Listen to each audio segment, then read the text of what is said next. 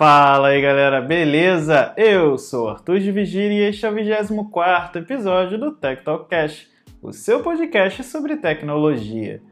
Bom, e essa semana trago para vocês um resumão do que tivemos de lançamento no evento do Google do último dia 30 de setembro, em que a dona ali do Android apresentou suas novas apostas para o mercado de smartphone, caixas inteligentes e media boxes. Então chega de papo e vamos direto ao que interessa. O evento, que durou mais ou menos 30 minutos, foi bem curtinho, bem acelerado, é, sem muita enrolação. É, a empresa já começou ali mostrando logo de cara a evolução do Nest Mini, que inclusive eu já falei aqui no podcast. Aquela caixinha de som inteligente da empresa, pequenininha, de baixo custo, e que agora ganhou um novo formato, saindo daquele tradicional, né, redondo, para um corpo um pouco mais alongado, é, retangular, com bordas curvas.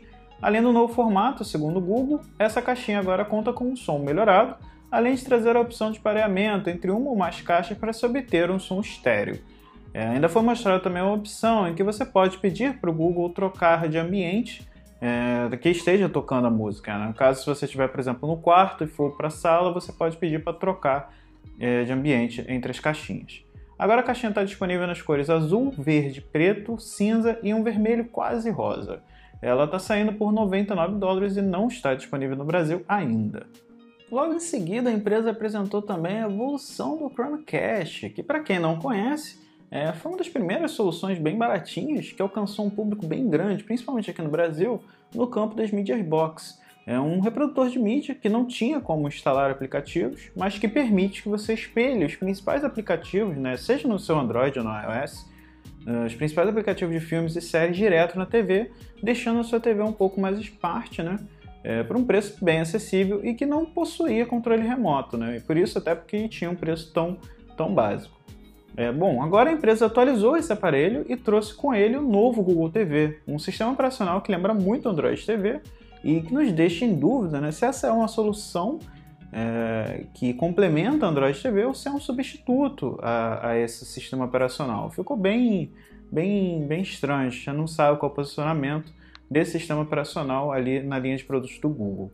Pelo que eu vi nos vídeos de apresentação e imagens do produto, o visual mudou bastante, dando mais destaque para o conteúdo do que para os aplicativos em si. Além disso, essa nova solução agora traz também um controle remoto, com um botão para chamar assistente virtual, que é bem similar até com os controles do Android TV, sendo que com um formato também novo.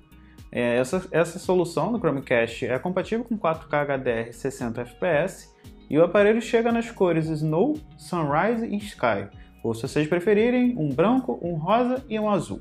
O preço está saindo por mais ou menos 49,99 dólares e não está disponível no Brasil, mas vale lembrar que o Chromecast esteve disponível, ou melhor, está disponível no Brasil ainda, é, as soluções mais antigas. Então, quem sabe essa solução também não chega por aqui. Só nos resta esperar e ver qual vai ser o preço. Agora, no campo dos smartphones, a empresa apresentou os novos Pixel 4a 5G e o Pixel 5. O primeiro aparelho, apesar do nome ser igual ao modelo do ano passado, é, traz uma evolução bem mais bacana no aparelho, além de somente né, o 5G que acompanha o nome.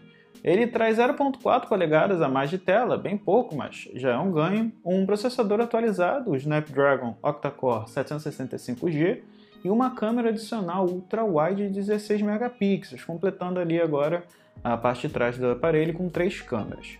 Além disso, a bateria teve um ganho, chegando a 3.885 mAh. Na parte frontal do aparelho, a câmera frontal é de continua sendo né, de apenas 8 megapixels. O aparelho vem com Android 11 de fábrica e chega às lojas do mercado americano por 499 dólares. Lembrando que essa solução do Google né, garante no mínimo 3 anos de atualização do sistema operacional e de segurança, e é a solução mais limpa do Android que você vai encontrar em um smartphone.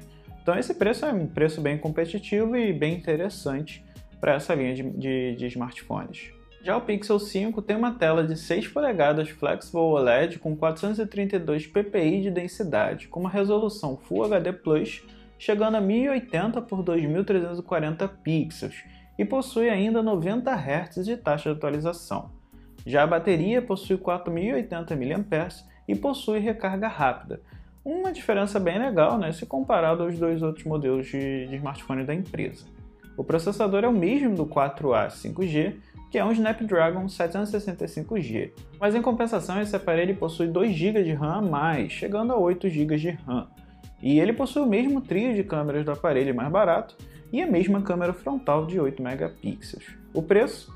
699 dólares. Com esse preço e essas especificações, pode-se considerar que esse aparelho é um intermediário premium, e não chega a ser um premium já que ele não possui o último processador de mercado e nem os specs mais potentes que você pode encontrar no smartphone, mas tem um preço muito bom e levando em consideração que ele possui um software 100% limpo e otimizado para esse smartphone, deve entregar, né? acredito que entregue, uma experiência muito boa e que deve agradar a maioria dos usuários. Lembrando também que esses aparelhos do Google é, têm a fama de entregar uma qualidade de imagem né, no, nas fotos muito boas, justamente por ter um pós-processamento excelente é, na IA do Google.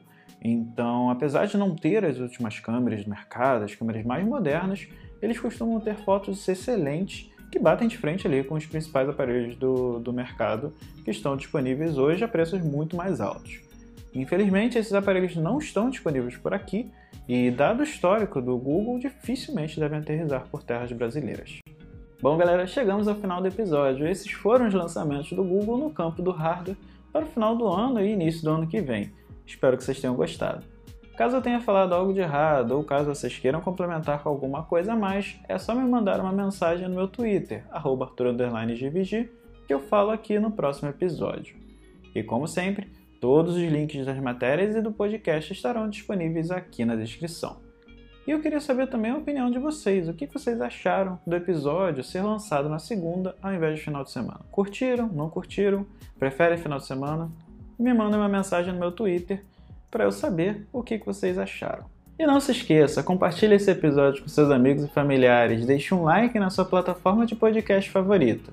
Para quem ouve no Spotify, não deixe de seguir a página. Para quem ouve no Apple Podcast, deixe um review lá, assim vocês ajudam no crescimento do Tech Talk Cash. Então por hoje é só, pessoal. Até o próximo episódio e fui!